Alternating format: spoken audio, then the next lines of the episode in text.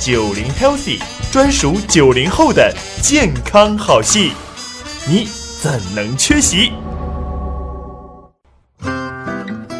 大家好，今天呢很荣幸啊，跟烟涛老师又来给大家进行这个健康方面的科普了。话说呀，健康养生从来都不是老年人的专利，咱们年轻人呢也需要有很好的健康指导建议来规划自己合理健康的生活方式。那咱们的第一期节目肯定得来点重磅的话题，咱们聊点什么呢？今天讲讲减肥。哎呀，减肥听得太多了。不管是在朋友圈里面，还是在平时大家聊天的过程当中，都在提减肥。有些人呢，这减肥呢就在嘴上说说；但是有些人呢，早饭不吃，午饭不吃，甚至晚饭也不吃，呀，这一天三餐都不进食，间歇性作死啊！那像他们这种人一直在说减肥，可能没几个人能真正成功的。研讨老师是不是得对他们提个醒了？所以说，我要给这些在苦难中挣扎的减肥的小伙伴们说一句话，就是减肥其实是个伪命题。什么？减肥是假的？好，接下来我就要邀请身边一个真实的例子。我们身边有一个身材现在很好的 Nancy 美女啊，她过往可是经历了一系列非常曲折的减肥经历。今天由 Nancy 美女好好给大家讲讲。她的减肥经历到底有多曲折呢？大家好，我是曲折的 Nancy。哇，曲折的 Nancy 小姐姐现在好美丽的哟！我真的很想知道，在过去你到底经历了一些什么样的这种减肥经历，跟我们大家一起分享一下。曾经我也是标榜自己要减肥，所以早上不吃饭，中午不吃饭，晚上也不吃饭。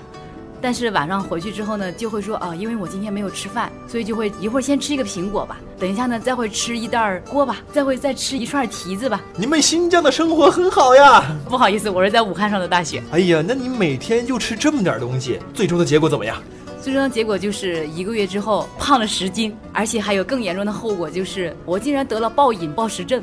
每天白天标榜自己不吃饭，晚上在夜深人静的时候就偷着去吃东西。就那一段时间，我都还记得很清楚，是在我大学毕业前夕吧，两三个月我就跟一个圆球一样长起来了，就整个人都飞起来了。哎，那你说啊，当时你的身材已经发生了这么明显的变化，那你究竟又经历了一些什么，让你重新变回了现在的这个样子呢？这个就是经历了很长一段时间，我从读研究生，然后到工作的第一年，我这三四年间都在减肥，都在痛苦的减肥，一直都没有瘦下来。在我正式上班以后，我的一个同事，他看我天天这样，他说：“Nancy，你这样不行啊！我看你天天都在减肥，然后说自己不吃饭，但是你的这个体重好像一直还在有增长的趋势。”哎呀，你这个同事真委婉啊！后来他跟我说，他说你可以尝试一下，就是先不要再减肥了，先不要说天天说我要瘦几斤，我要瘦几斤。他说我建议你可以尝试一下，把你的这个生活方式先调节一下。我说要怎么调节？我觉得我挺好的呀。嗯，他告诉我说。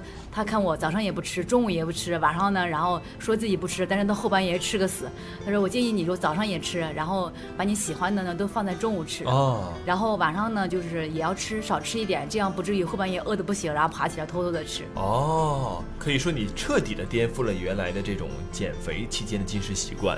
然后正常的摄入三餐了，对不对？对，我就是把自己喜欢吃的都放在中午吃。那最终的结果怎么样？最终结果就是，我没想到我这次呢，竟然坚持下来了。坚持了半年之后，整个人体重发生了一个质的变化，整个人的精神气儿啊什么都发生了一个很大的变化。所以说这一段时间，对你真的成功瘦身了吗？对呀，后来就瘦到差不多就是一百斤左右。你又恢复了现在这个曼妙的好身材。哎，那老师啊，你说他这个过去啊暴饮暴食，然后体重暴涨，到后来呢改变了一点他的这个。生活方式经过了一个相对来说可能会有一点长的周期，然后体重又瞬间的下降了。对，而且到现在还能保持的这么好，这背后到底有什么科学根据，有什么机理呀？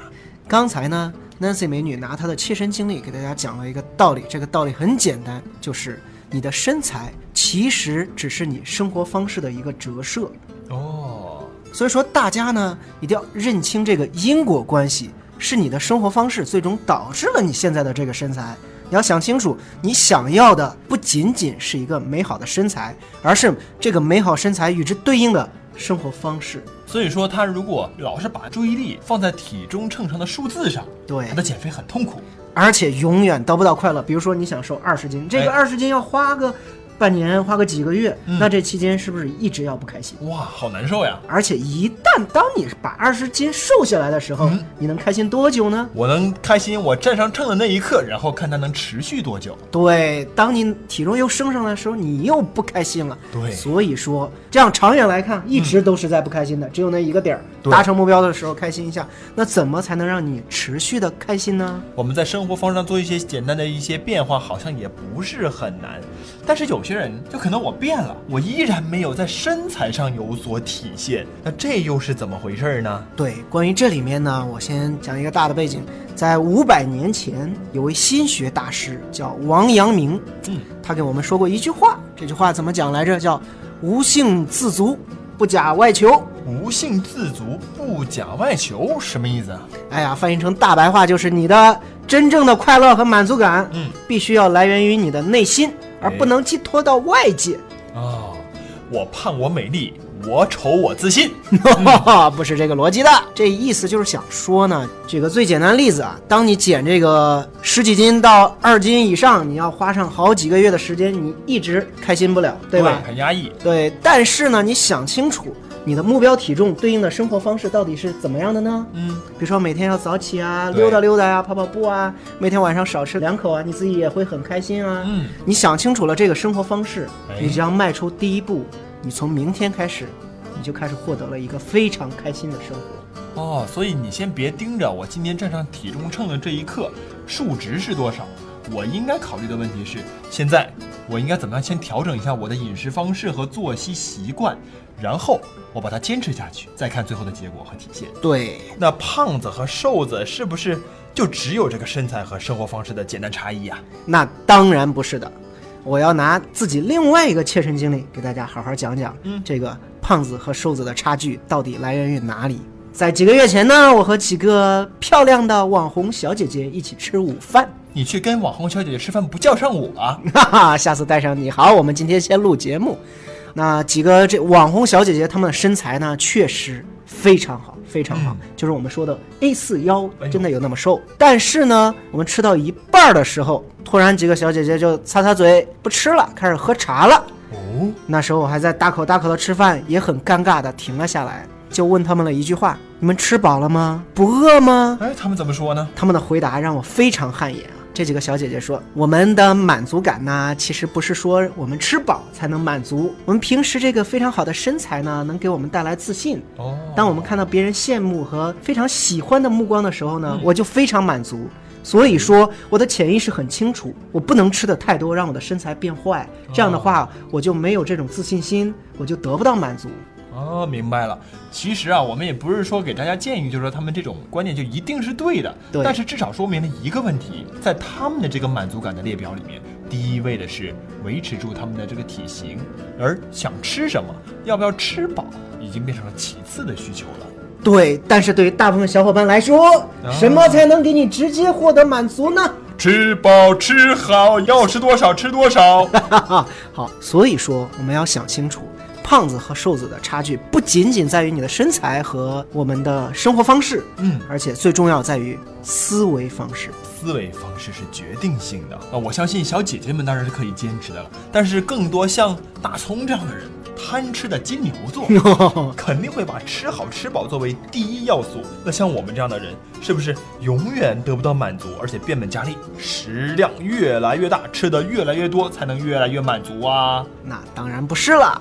要获得满足感，第一件事呢，你先接受当下的自己。无论你现在吃的有多少，嗯，无论你现在有多胖，对，哎无论你和目标的差距有多远，哎，你都是要先接受当下的自己。有些人呢，在减肥的初期的时候，很容易压抑啊，情绪不好、焦虑，甚至是抑郁。嗯，所以，不管你刚开始时候的程度是怎么样的，你首先你要能够接纳自己，不要嫌弃你自己。对，不要嫌弃自己。然后呢，你就是想清楚我想要的生活方式是什么样的。哎，做一个规划。对，然后想清楚，描绘的越详细越好。早上起来应该干什么，晚上应该干什么，中间应该吃什么，让你最快乐、最开心。哎想清楚了，那下一步就是付出积极的这种时间，嗯然后迈开第一步。今天你就能获得快乐与满足。哎呀，你看叶涛老师给我们描绘了一个比较清晰的蓝图。首先呢，大家要在生活方式上啊，要在这个作息方式上啊，要做一些调整，不要把眼睛只看在秤上的数字上。更重要的是，你需要确定一个你的思维方式，来指导你做所有的决策。但是因人而异，每个人的需求都不一样啊。而且呢，具体要怎么做，该怎么吃，该怎么运动才能带来好身材呢？下节课要继续请我们学生物的体育老师燕涛老师再给大家好好讲讲，怎么样的吃和动是最科学的。顺便聊一聊近些年来减肥圈的伪科学。